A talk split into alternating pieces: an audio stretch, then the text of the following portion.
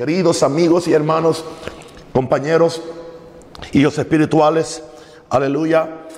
Les amo en el nombre del Señor y doy gracias al Señor por este tiempo que estoy pasando en su presencia y aún así dije, aunque tenga que, que hacer esta transmisión en medio de mi ayuno, lo voy a hacer porque la gente necesita esta conexión, porque no sabemos cuánto tiempo esto va a perseverar y estamos dispuestos a seguir haciendo la voluntad del Señor.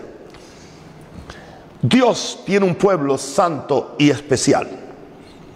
Y eso es muy importante lo que el Espíritu Santo nos va a comunicar hoy. Dios tiene un pueblo y usted se va a dar cuenta porque esto es importante por el tiempo que estamos viviendo. Voy a leerle dos escrituras del, de la escritura hebrea, lo que se le llama el Viejo Testamento, que por cierto en el, en el Nuevo Testamento se le llamaba las escrituras, porque no había Nuevo Testamento. Así que, por favor, no cometa ese error que es tan, tan, tan craso, es un error craso, que lo están cometiendo teólogos, predicadores, apóstoles, hablando que hoy no estamos bajo el Antiguo Testamento, que eso era para los judíos, totalmente. Los Jesús no tenía otra Biblia. Todo lo que Pablo eh, cita, cita las escrituras y no había Nuevo Testamento. Así que toda la escritura es inspirada por Dios.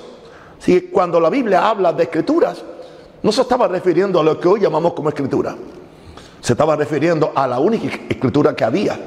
Era el libro de texto de la iglesia primitiva. Era el libro de texto de Jesús. Era el libro de texto de Pablo. Y yo sé que por falta de, de estudio, por falta de oración, por falta de sabiduría, es posible que entendimos quizás mal. Y bueno, mientras usted no tiene la luz, Dios no lo culpa, pero en el momento que la, que la luz viene, Dios le hace responsable. Yo, yo aprecio todo la palabra de Dios, pero fundamentalmente la primera palabra que vino fue la Biblia hebrea. Los, judíos le llaman el Tanakh, que es toda la escritura desde Génesis hasta Malaquías, la cual es palabra inspirada por Dios. Es la palabra que, que Pedro nos dice que atendamos a ella como una, uh, como una lámpara el lugar oscuro hasta que el día esclarezca. Así que está hablando de, la, de, la, de lo que hoy le llamamos el Viejo Testamento. Así que Dios tiene un pueblo santo especial y esto surge especialmente en el nuevo, en, en la Tanakh, en la Biblia hebrea. Éxodo 19, 4 al 6. Este fue el momento cuando Dios llamó a Moisés que subiera a hablar con Dios. Y ese día él subió a hablar con Dios.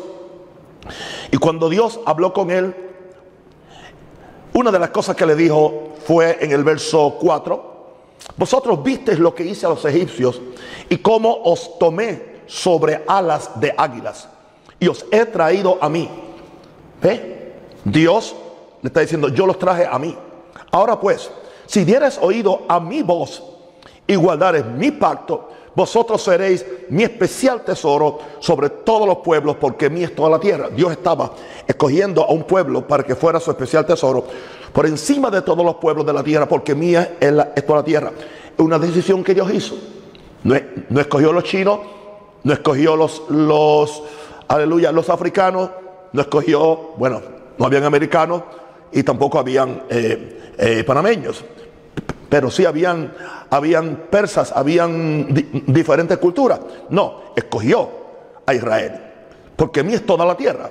Y vosotros, vosotros, un pueblo santo, un pueblo especial, me seréis un reino de sacerdotes y gente santa. O sea, el propósito era tener un, un, una nación que fuera un reino de sacerdotes y gente santa para que ellos, ellos llevaran esa cultura de Dios a todas las naciones. Estas son las palabras que dirás a los hijos de, Israel. Ok, así que ahí usa la frase, aleluya, especial tesoro, o especial tesoro. Ahora, en Deuteronomio 7, 6, Porque tú eres pueblo santo para Jehová. Ahí le llama pueblo santo para Jehová, tu Dios. Jehová tu Dios te ha escogido para hacerle un pueblo especial. Así que encontramos tres cosas. Especial tesoro, pueblo santo y pueblo especial. Jehová tu Dios te ha escogido para hacerle un pueblo especial más que todos los pueblos que están sobre la tierra. Originalmente estas palabras se referían al pueblo de Israel. Y quiero aclarar, Dios no ha cambiado de opinión acerca de Israel. Aunque están en un tiempo de ausente de Dios y de los pactos, porque no quisieron recibir a Jesús, eventualmente tendrán que reconocer a Jesús como el Mesías. Pero entonces ahora nosotros, eh, que no éramos pueblo, fuimos llamados a entrar en los mismos pactos. Por eso es que también ahora no solamente se dice que los judíos son hijos de Abraham, nosotros también somos hijos de Abraham. Pablo se encargó de traer esa enseñanza para conectarnos a nosotros con Israel. Pero recuerden, nosotros entramos a ellos, ellos no entraron a nosotros. Y ahora podemos usar esta expresión, que Dios tiene un pueblo santo y especial con nosotros la iglesia. Ahora, eso no indica que eventualmente el pueblo de Israel no va a entrar a ser también parte de ese pueblo santo y especial. Y no va a suceder durante la gran tribulación, va a suceder mucho antes. Aleluya. Porque la Biblia nos dice que la pared de separación ha sido quitada entre ellos y nosotros. Ahora, es de, fundamental importancia que sepamos quiénes somos como pueblo de Dios. Y a mis pastores que me están oyendo, no trate de buscar este mensaje a ver si es repetido porque no lo es. Es brand new. Amén. Así que lo, lo voy a escuchar por primera vez. Es de fundamental importancia que sepamos quiénes somos como pueblo de Dios. En medio de esta superficialidad cristiana que vivimos hoy en día, es menester recordar lo que, lo que significamos para Dios en este mundo. Tiene que ver con Dios. No es cualquier cosa que Dios nos haya rescatado del mundo y del poder de las tinieblas para ser sus representantes en la tierra. Esa es nuestra función, por cierto. Con ese propósito escogió a Israel y ellos no lo apreciaron y terminaron siendo desgajados del árbol de olivo, como dice el apóstol Pablo. Nosotros, al creer en Jesús, al aceptar los pactos de Dios con Israel y con Jesús, hemos sido injertados ahora en, el olivo verde. Pero, qué gran responsabilidad tenemos de hacer en esta tierra lo que se suponía que hiciera el primer pueblo de Dios, Israel. A ellos se les, se les ordenó que llenaran, que llevaran el reino, pero no lo hicieron. Ahora a nosotros se nos manda a predicar el Evangelio a toda criatura y hacer la luz del mundo. Ahora, lo que yo quiero compartir hoy con ustedes, mis santos, es que Dios tiene un pueblo santo y especial. Para mí esto es una carga muy grande, porque yo amo la iglesia de Jesús. Y yo sé todo lo que está pasando en el mundo a nivel social, a nivel político, a nivel, a nivel eh, religioso, por no decir a nivel cristiano. Y hay un sinnúmero de, de, engaños y de mentiras y de apostasía. Y si uno no tiene una visión clara de los propósitos de Dios, uno puede caer en el desánimo o en la apatía. Lo que será, será. Voy a dejar de pelear, voy a dejar de, de, estar siempre trayendo la corrección sobre la sana doctrina, trayendo la corrección de la gracia, trayendo la corrección de la santidad. No lo voy a dejar de hacer. Quiero que me que me escuchen bien. Pasaron los años, muchos años ya en que yo no predico para que la gente se sienta bien, yo no predico para que la gente me acepte, yo no predico para que la gente eh, regrese a escucharme. Yo predico porque es lo que yo estudio, es lo que yo oro y es lo que yo recibo por revelación. Y siempre y cuando que yo me mantenga dentro de los parámetros de las santas escrituras, aleluya, antiguo y nuevo, y nuevo testamento, nadie puede negar sin torcer ninguna escritura, aleluya, sin tener ningún extremo, ni la cuneta izquierda, que es el libertinaje de la gracia, ni la cuneta derecha, que es la condenación del libertinaje, perdón, que es la condenación del legalismo el cristiano, que también ambas cosas son dañinas. Ahora, somos, somos, Dios tiene y tendrá un pueblo santo y especial. En primer lugar, ese pueblo está rescatado del mundo para ser santos como Dios es santo. Empecé por ahí porque esto es de fundamental importancia. Nosotros no somos como el mundo, no somos del mundo. No podemos vivir en un concubinato con el mundo. Nosotros somos diferentes. La palabra iglesia es sacados de, fuimos sacados del mundo. Así que, en primer lugar, lo que distingue a este pueblo es que somos rescatados del mundo para ser santos, no solamente para ir al cielo, no solamente para escapar del infierno, no. Somos rescatados del mundo para ser santos como Dios es santo. Y para esto tengo la escritura. Primero Pedro 1, 14 al 21. Como hijos obedientes, no os conforméis a los deseos que antes teníais estando en vuestra ignorancia. Él dice que cuando no éramos cristianos o creyentes o pueblo de Dios, éramos ignorantes. Y eso se aplica tanto a alguien que nunca fue a la escuela o al doctor que tiene un grado de la universidad de Yale o de, la Universidad de Panamá. No.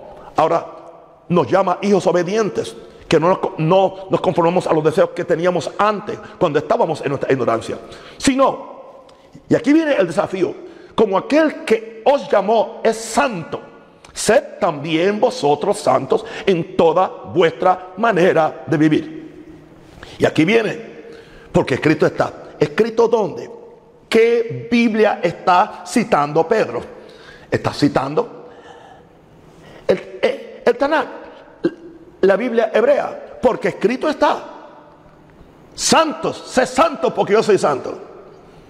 Y si invocáis por Padre aquel que sin excepción de personas juzga según la obra de cada uno, conducíos en temor todo el tiempo de vuestra peregrinación. ¿Cuál es el tiempo de mi peregrinación? Los años que Dios me permita vivir en esta tierra. ¿Y cómo yo voy a vivir? Sabiendo, verso 18, que fuiste rescatados de vuestra vana manera de vivir. Todo el que no camina en fe, todo el que no camina conforme a la palabra, todo el que no camina conforme a la santidad que Dios exige, está viviendo una vana manera. Y dice, la cual recibiste de vuestros padres, no con cosas corruptibles como oro o plata ¿Cómo es que fuimos rescatados? Verso 19, sino con la sangre preciosa de Cristo. Ahí la palabra preciosa es de precio, no de bonita. Es la sangre que tiene un gran precio, con la sangre preciosa de Cristo. Como de un cordero sin mancha y sin contaminación, ya destinado desde antes de la fundación del mundo, pero manifestado en los postreros tiempos por amor de vosotros y mediante el cual creéis en Dios quien le resucitó de los muertos y le ha dado gloria para que vuestra fe y esperanza sean en Dios. ¿Qué es lo que nos está diciendo nuestro amado apóstol Pedro? Nos está diciendo que Jesucristo derramó su sangre para tener un pueblo santo. No simplemente para librarnos como dicen algunos predicadores, de la culpa del pecado. No, no solamente para librarnos de la culpa del pecado.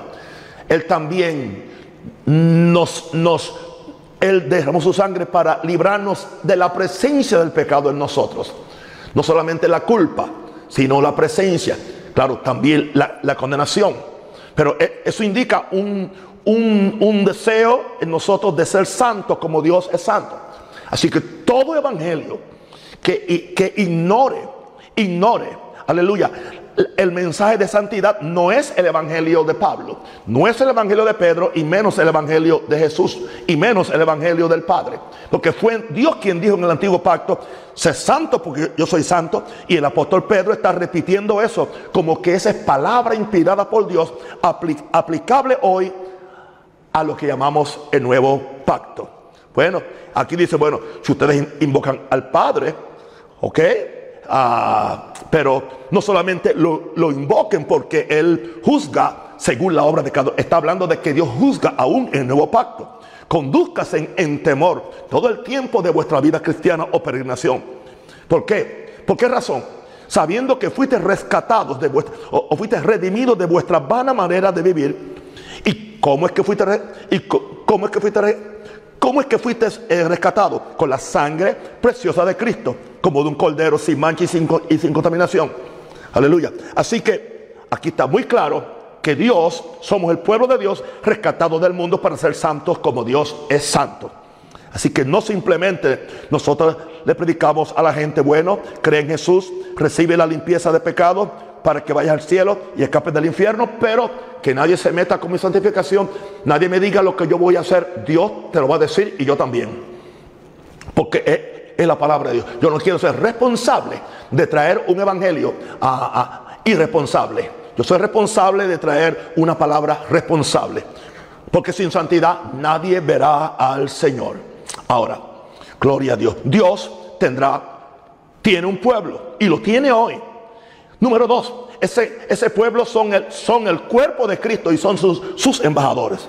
Importante, son el cuerpo de Cristo y sus embajadores. ¿Por qué son el cuerpo de Cristo? Porque sus pecados fueron perdonados, porque Cristo vive en ellos, porque ellos caminan en santidad, porque ellos representan a Cristo. Por eso es que Cristo se siente cómodo viviendo dentro de ellos, porque el que se une al Señor es un espíritu con él.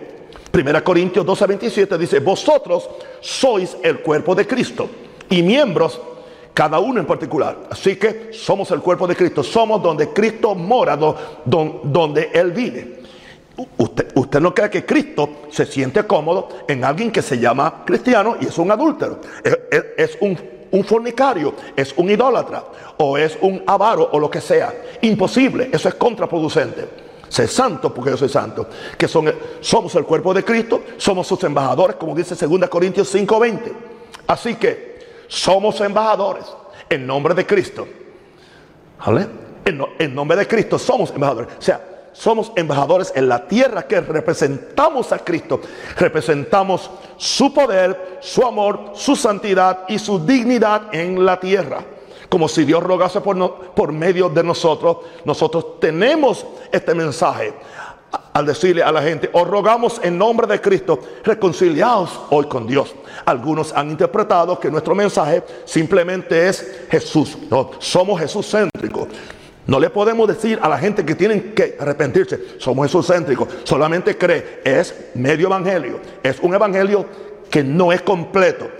Aleluya, porque hay que arrepentirse para poder creer en el evangelio. Si no, no es evangelio. Por eso hay tantas conversiones que son que, que son fallucas, que no son que no son real. A la gente no se le ha enseñado que tienen que aborrecer el mundo, que tienen que arrepentirse del pecado para que puedan creer en la justicia. Y que ahora somos el cuerpo de Cristo donde Él va a vivir. Por eso nuestro cuerpo tiene que ser limpios y santos para Él habitar y pueda Él usarnos como embajadores. Aleluya. Porque Dios está rogando por medio de vasos, de vasos santos y limpios, como se supone que seamos los embajadores de Dios en esta tierra. Así que lo segundo que te dije hoy, Dios tiene un pueblo santo y especial, que son el cuerpo de Cristo y sus embajadores. Número dos, Dios es Dios tiene un, un, pueblo santo y especial, que es linaje escogido y que es nación santa. Wow, estamos hablando de algo escogido, no es cualquier cosa. Tenemos caché divino, caché espiritual. Esto no es para enorgullecernos, porque es por la gracia de Dios, pero por nuestra obediencia. Primera Pedro 2, 9 al 10. Mas vosotros, hablándole a los, a los, a los creyentes de, de, su tiempo, sois linaje escogido. O sea, sois alguien que fue escogido por Dios. Son un real sacerdocio. La palabra real habla de realeza, habla de rey. Sois nación santa. Nación santa es nación separada para usos santos, para usos exclusivos para Dios. La palabra santificación es separación para, para usos especiales. Ustedes son un pueblo adquirido por Dios. No sé si las palabras significan lo que dicen, pero yo no creo que Pedro se turbó lo que estaba diciendo. Él está escribiendo bajo la dirección del Espíritu Santo. Bien, otra vez, linaje escogido, o sea, somos una raza escogida. Somos un real sacerdocio, que somos sacerdotes y reyes. Somos una nación santa. Somos un pueblo adquirido por Dios. Dios nos poseyó, nos adquirió para Él. Y fuimos llamados para anunciar las virtudes de aquel que nos llamó de las tinieblas a su luz admirable. Pero ¿cómo yo puedo anunciar las virtudes? Aleluya. Si aún yo vivo en tinieblas, vivo en pecado, no. Yo tengo que estar ya libre del pecado para poder anunciar las virtudes de aquello que sucedió en mí y que la gente lo puede ver en mí y también lo pueden oír cuando yo lo predico, pero lo van a, oír mejor y a respetar mejor si yo lo estoy practicando. Ahora, dice el verso 10, vosotros que en otro tiempo no erais pueblo, wow, o sea, no erais pueblo, pero ahora soy pueblo de Dios, ahora soy pueblo de Dios, que en otro tiempo no habíais alcanzado misericordia, pero ahora habéis alcanzado misericordia. ¿Qué tiene que ver esto con, qué tiene que ver esto con la iglesia hoy, hermano? Hay gente que, que, quieren contemporaneizar tanto con la cultura y con el mundo que no hay diferencia entre el mundo y la iglesia. Y no estamos hablando de vestidos, ni estamos hablando de, de joyas o de, o de, No, no, estamos hablando de, de nuestra cultura, de lo que creemos, de lo que hacemos, de cómo vivimos, de cómo amamos, de cómo nos separamos de esta cultura del mundo para hacerle un testimonio a ellos, amándolos, pero nunca cambiando la palabra del Señor para acomodarnos. Somos atrevidos en confrontar al mundo con su pecado, en confrontar al mundo con su rebelión, pero a la misma vez somos muy generosos para bendecirlo y para ayudarlo a encontrar a Jesús y aún, Señor, ayudarles en cualquier cosa que se pueda. Pero somos linaje escogido y nación santa. Somos una, somos el pueblo de Dios. Dios tiene un pueblo.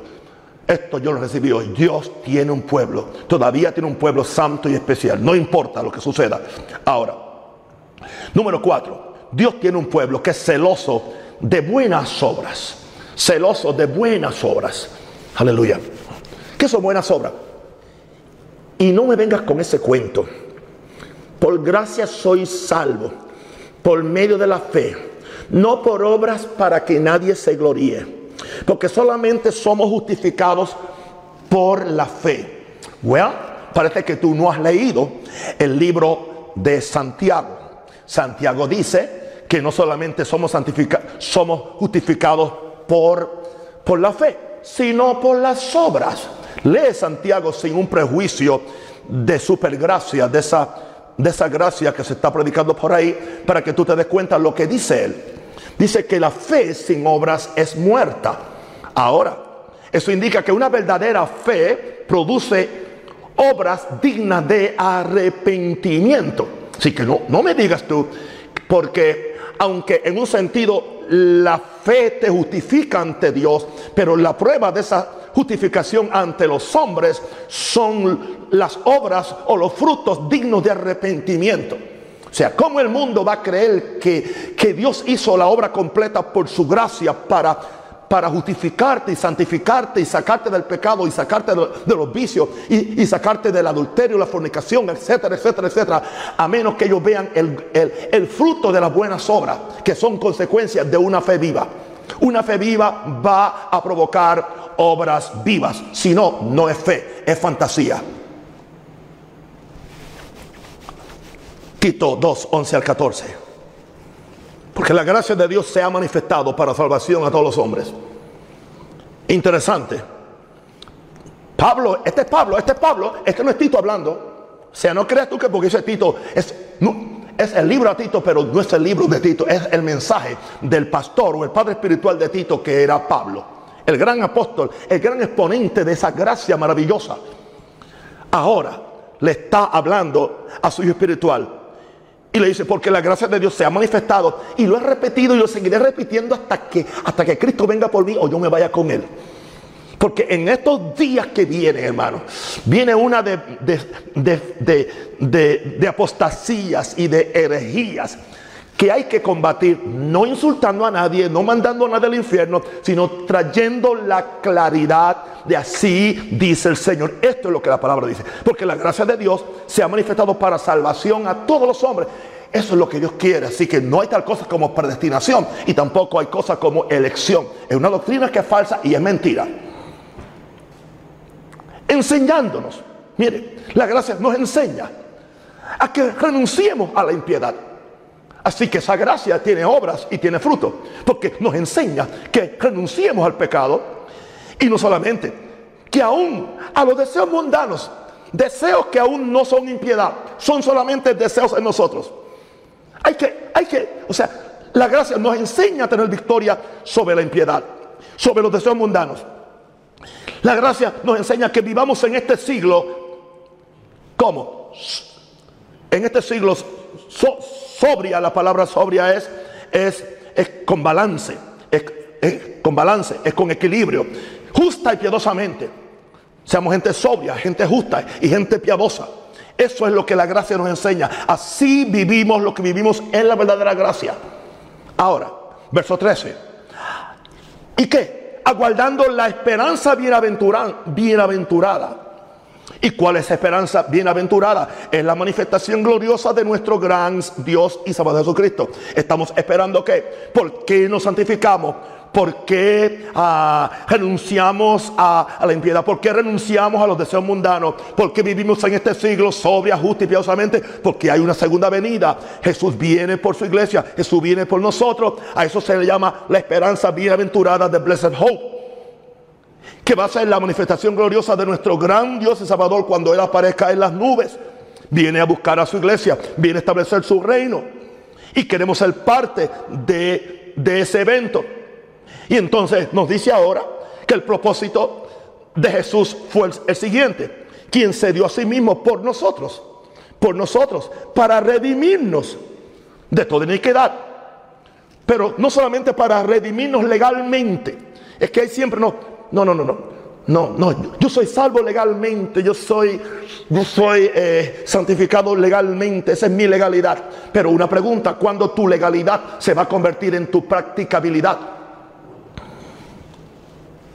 Mi esposa no quiere solamente que yo esté legalmente casada con ella, ella quiere que yo sea responsable con las funciones que esa legalidad me impone a mí, de protegerla, de ayudarla, de orar por ella, de ser fiel a ella. Por favor, por favor, hay un evangelio de legalidad que es totalmente falso. Y no es el evangelio de Pablo, y no es el evangelio de Jesús, y tampoco es el evangelio de Naúm Rosario. Quien se dio a sí mismo, Jesús se dio a sí mismo por nosotros para redimirnos para redimirnos. La palabra es comprarnos de toda iniquidad, de toda iniquidad. Así que no puedo tener eh, tolerancia con ningún pecado de vida. No importa el pecado más pequeño o, la cosa que sea más insignificante, si está en contra de Dios, hay que renunciarlo, hay que sacarlo y porque Dios quiere un pueblo propio, purificado. ¿Y qué es lo que lo purifica?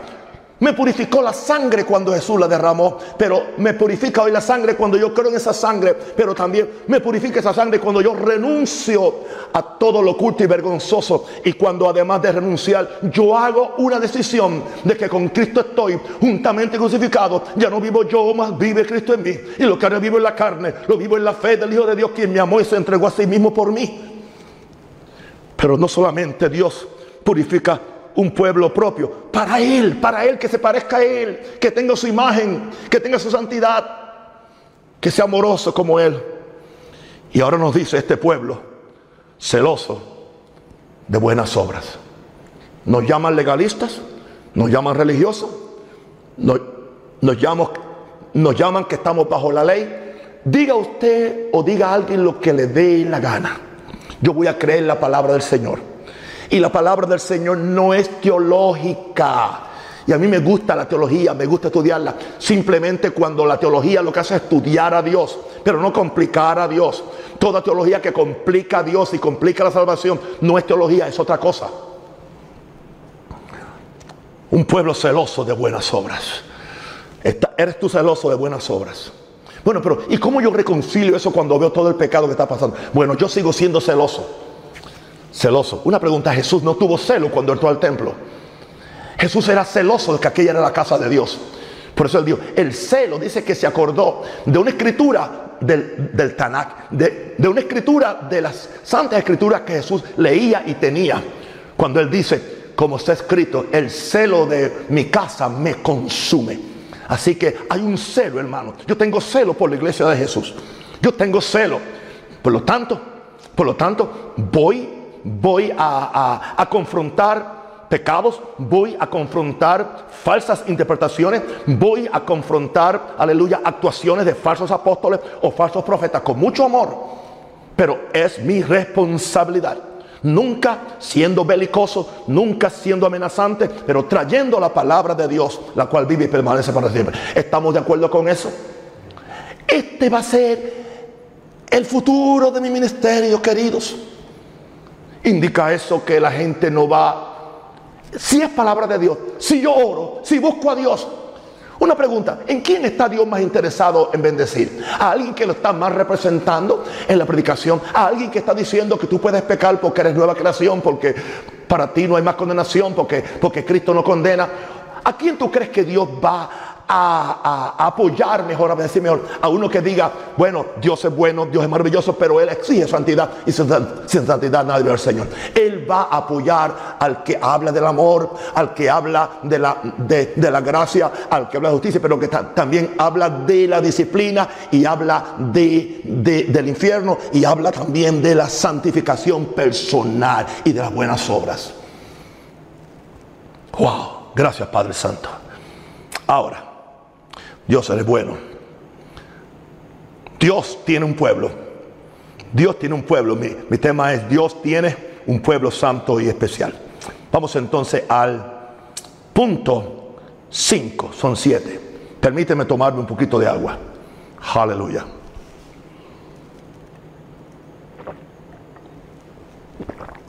Bendiciones. ¿Cómo se sienten allá ustedes? Relájese.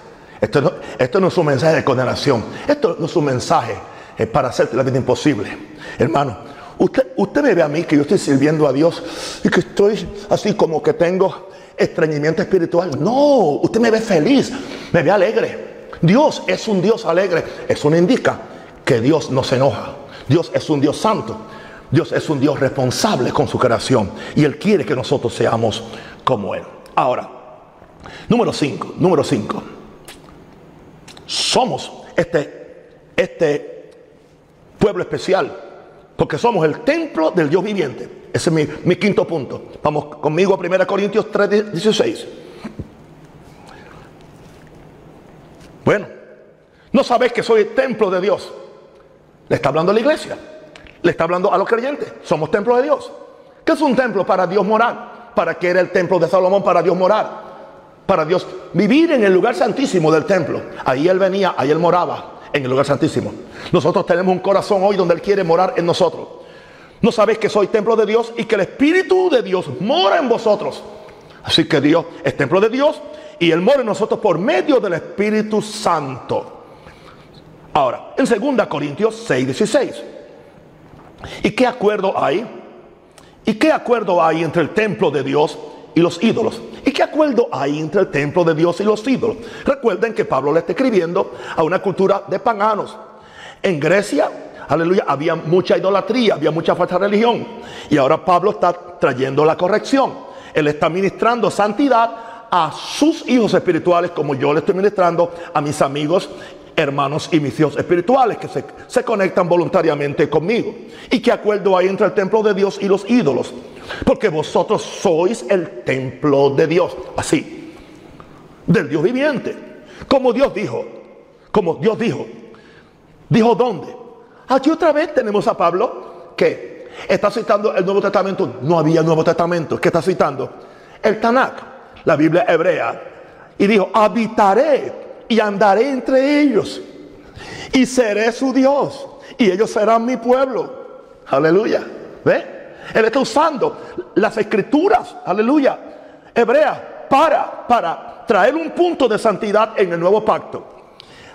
Habitaré y andaré entre ellos. Voy a habitar entre ellos, voy a andar entre ellos. Y seré su Dios. Y ellos serán mi pueblo. O sea, en una, en una palabra, lo mismo que era Israel para mí, ellos serán ahora.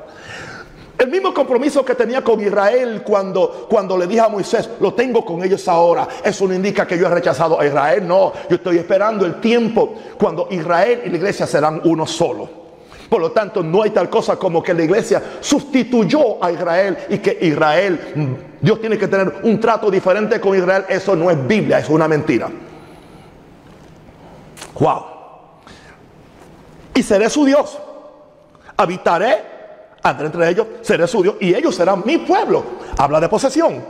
Por lo cual Otra vez, ahora otra vez sigue, sigue que citando la única Biblia que tenía Pedro, el Antiguo Testamento, el Tanakh o la Biblia hebrea. Por lo cual, salid de medio de ellos y apartaos, dice el Señor, y no toquéis lo inmundo, y yo os recibiré. Y seré para vosotros por padre, y vosotros me seréis hijos e hijas, dice el Señor Todopoderoso. Aquí vemos entonces un llamado a la santificación práctica. Hay una santificación que es legal, donde la encontramos. Con una sola ofrenda hizo perfecto para siempre a los santificados. gente wow, como ya eso está ahí. No, no, no, no. Eso, eso es la posición legal, eso es lo primero. Y eso tú lo usas como el fundamento para ahora tú entonces entrar en una santificación espiritual. Porque aquí nos dice, por lo cual salid de medio de ellos, apártese del mundo, dice el Señor, no toquen lo inmundo, no toquen lo inmundo, y yo os recibiré y seré Padre para ustedes y vosotros me seréis hijos e hijas, dice el Señor Todopoderoso. ¿Habrá algo más claro en la Biblia? Esto es claro, esta es la palabra de Dios, está muy clara, que para ser templo del Dios viviente tenemos que caminar en esta santidad. Y termina, porque él termina en el verso 1 del capítulo 4 de 1 Corintios, él termina en el verso 1 ahora, así que amados, le está hablando a sus hijos espirituales, puesto que tenemos tales promesas. ¿Cuáles promesas? ¿Cuáles promesas? Que Dios va a habitar y va a andar entre nosotros, que Él será nuestro Dios, que seremos su pueblo. Pero también hay, hay una condición, salgan de, de, medio del mundo, apártense del pecado, no toquen lo inmundo. Otra promesa, yo os recibiré. Otra, otra promesa, yo os yo seré para vosotros padres. Otra promesa, me seréis hijos e hijas. Ahora él dice, hijos, así que amados, puesto que tenemos tales promesas, limpiémonos de toda contaminación de carne y de espíritu. ¿Y cómo lo hacemos? Perfeccionando la santidad en el temor de Dios. En otras palabras, yo, yo no puedo permitir que mi espíritu se contamine o que mi carne se contamine. Porque algunos dicen, bueno, no importa lo que, lo, que, lo que yo haga con mi carne. Después que mi espíritu esté puro, no importa. Yo puedo adulterar con mi carne porque mi carne y mi espíritu son diferentes. Estamos haciendo una dicotomía que no es bíblica. Porque dice que amarás a Jehová tu Dios con todo tu, tu corazón, tu alma y tu cuerpo. Y dice, y dice la Biblia que, que Dios, que, que todo vuestro ser, todo vuestro ser, espíritu, alma y cuerpo, se ha guardado irreprensible para la venida de nuestro Señor Jesús. Así que son promesas, amado, dale promesa, limpiémonos, limpiémonos de toda contaminación de carne y espíritu y perfeccionemos la santidad en el temor de Dios. Así que si se perfecciona la santidad, indica eso, que yo no, que yo no estoy, eh, eh, que, que, yo no, que yo, aunque fui declarado eh, perfecto y santo por la sangre, eso no indica que eso se ha manifestado. Así que yo tengo que, por fe y por disciplina, perfeccionar la santidad temiendo a Dios. Aleluya. somos el templo del viviente. Ahora, número 6. Aleluya. Dios tiene un pueblo especial y santo. Ese pueblo conoce a Dios y se esfuerza.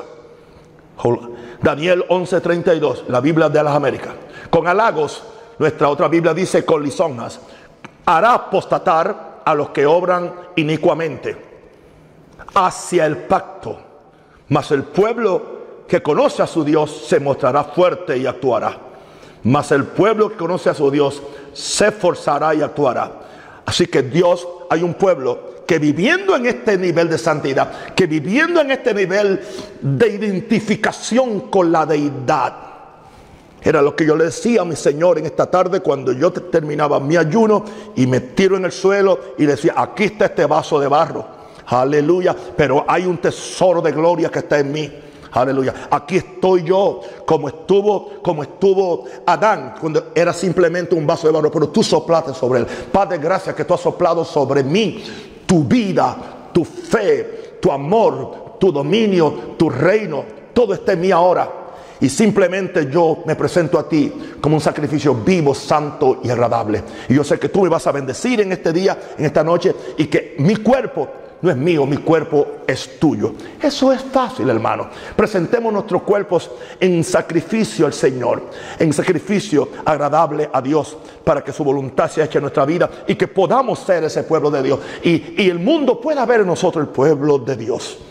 El pueblo que conoce a Dios se esforzará y actuará. Eso indica que vivimos por fe. Eso indica que, que, no somos incansables en esta lucha. Eso indica que vamos a pelear la buena batalla de la fe. Esto indica que no nos vamos a rendir. Esto indica que no hay desánimo, no hay demonio, no hay pandemia, no hay nada que nos pueda separar del amor de Dios.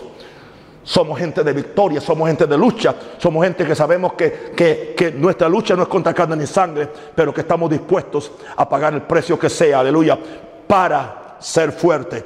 Pero eso habla de un pueblo que conoce a Dios. Vamos a darnos a conocer a Dios, vamos a estudiar a Dios. ¿Cómo tú vas a conocer a Dios si te dijeron que no leas o que no le des, que no le des, que no le des importancia al Viejo Testamento y lo dicen con un desprecio? No, hoy no tenemos el Dios del Antiguo Testamento, es una falsa doctrina. Oh, o sea que otro Dios es el mismo. Una pregunta, si es otro Dios, ¿por qué tú dices, Jehová es mi pastor, nada me faltará? Y es el mismo que dicen que es otro Dios, ¿por qué? Porque, porque Él habla de juicio. Es que también Jesús habló de juicio. Es que también Pablo habló de juicio. Es que también Pedro habló de juicio. Jesús habló de juicio. Jesús habló del infierno. Jesús habló de la ira de Dios. Así que no hay tal cosa. Eso es una aberración teológica. Es una falsedad bíblica que no debe caber ya en aquellos que decimos que somos pentecostales o somos evangélicos. ¿Entiende? Porque estamos confundiendo al mundo. Mas el pueblo que conoce a Dios, Dios es amor, pero es fuego consumidor, es ambas cosas. Se va a mostrar fuerte y va a actuar, no importa lo que suceda. Esta es nuestra confianza. Y lo último para terminar esta noche tan maravillosa, he sentido la presencia de Dios y he sentido la aprobación mientras yo predico. Aleluya. Dios tiene un pueblo santo. Dios tiene un pueblo especial. Y lo quiere tanto que va a morar con él eternamente. Vamos, Apocalipsis 21, 3 al 5. Y está hablando Juan. Y oí una gran voz del cielo que decía, He aquí el tabernáculo de Dios con los hombres. Y Dios, Dios morará con ellos. Wow. Ahí es que Él nos quiere llevar. Todo este asunto de santidad, de negación, de entrega, de servicio, de hacer su voluntad, nos quiere llevar a esto. He aquí el tabernáculo de Dios con los hombres y Él morará con ellos. Ellos serán su pueblo. Gloria a Dios.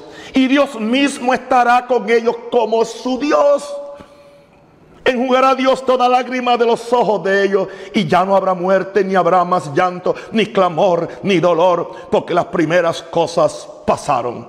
Y el que estaba sentado en el trono dijo, he aquí yo hago nuevas todas las cosas. Y me dijo, escribe, porque estas palabras son fieles y verdaderas.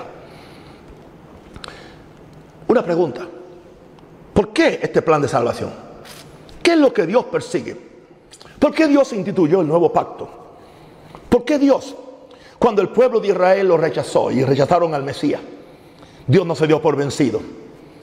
Y Dios envió a Pablo a los gentiles a llevar este evangelio. Y nosotros somos gentiles. ¿Por qué? Porque Dios, de tal manera amó Dios al mundo, que ha dado su hijo. Recuerda que la raíz de todo es Dios es amor. Y Él es quien nos ha salvado. Quien dio a Jesús quien derramó su sangre para que ahora tener un pueblo celoso de buenas obras, un pueblo que viva para Él y un pueblo que pueda llevar sus virtudes al mundo entero. Querido amigo y hermano, para eso Dios nos ha llamado. Siéntete contento.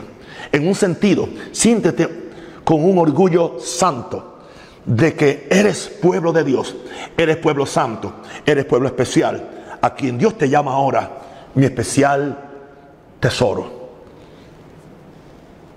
vienen cosas maravillosas para esta iglesia de Jesús. Y habló un pueblo santo y especial. Seguirá habiendo falsos profetas, seguirá habiendo herejía, seguirán habiendo falsas enseñanzas de gracia, pero habrá el pueblo que conoce a su Dios, se esforzará y actuará. Y no nos, no nos rendiremos de seguir predicando este evangelio, el evangelio de la gracia, pero el evangelio de la santidad, sin la cual nadie verá al Señor. En el nombre de Jesús. Permíteme orar por ti, querido. O por ustedes. Padre, en el nombre de Jesús, tiendo las manos y si estuviera cerca le impondría las manos a cada uno de mis hermanos que se ha conectado para recibir esta palabra de vida, esta palabra de poder, esta palabra de esperanza, de fe, esta palabra, aleluya, de gloria, este esta palabra de victoria aún sobre el pecado. Yo declaro, Padre, que cada persona que me está escuchando, aún los que no son cristianos, se van a arrepentir y van a, venir a donde Cristo a pedirle perdón por sus pecados y se van a arrepentir del pecado y van a cambiar su vida. Yo declaro también, Padre Santo, que los cristianos que están a media se van a arreglar con Dios porque este no es el tiempo de estar a media. Señor, no podemos estar con, con un, no podemos vivir, Señor, con, con un amor frío. Señor, sino que nuestro amor tiene que estar, caliente. Jesús tiene que ser nuestro primer amor. No podemos perder nuestro primer amor. Buscarlo a Él, Padre. Oro también, Señor, por cualquiera uno de mis hermanos o amigos que esté enfermo. Por la sangre de Cristo, Satanás saca la garra asquerosa. Yo envío la palabra de fe, yo envío la palabra de amor, la palabra de misericordia, la palabra del pacto, porque yo soy Jehová tu sanador. Sé sanado en el nombre de Jesús. Recibe tu, tu milagro ahora. Hago expiación por ustedes para la gracia de Dios. Y declaro ahora a mis santos hermanos les amo y les bendigo. Ha sido un, privilegio y un gozo estar con ustedes y compartir esta palabra que a mí me ha bendecido. Los bendigo en el nombre del Padre, en el nombre del Hijo y del Espíritu Santo. Amén. Hasta mañana.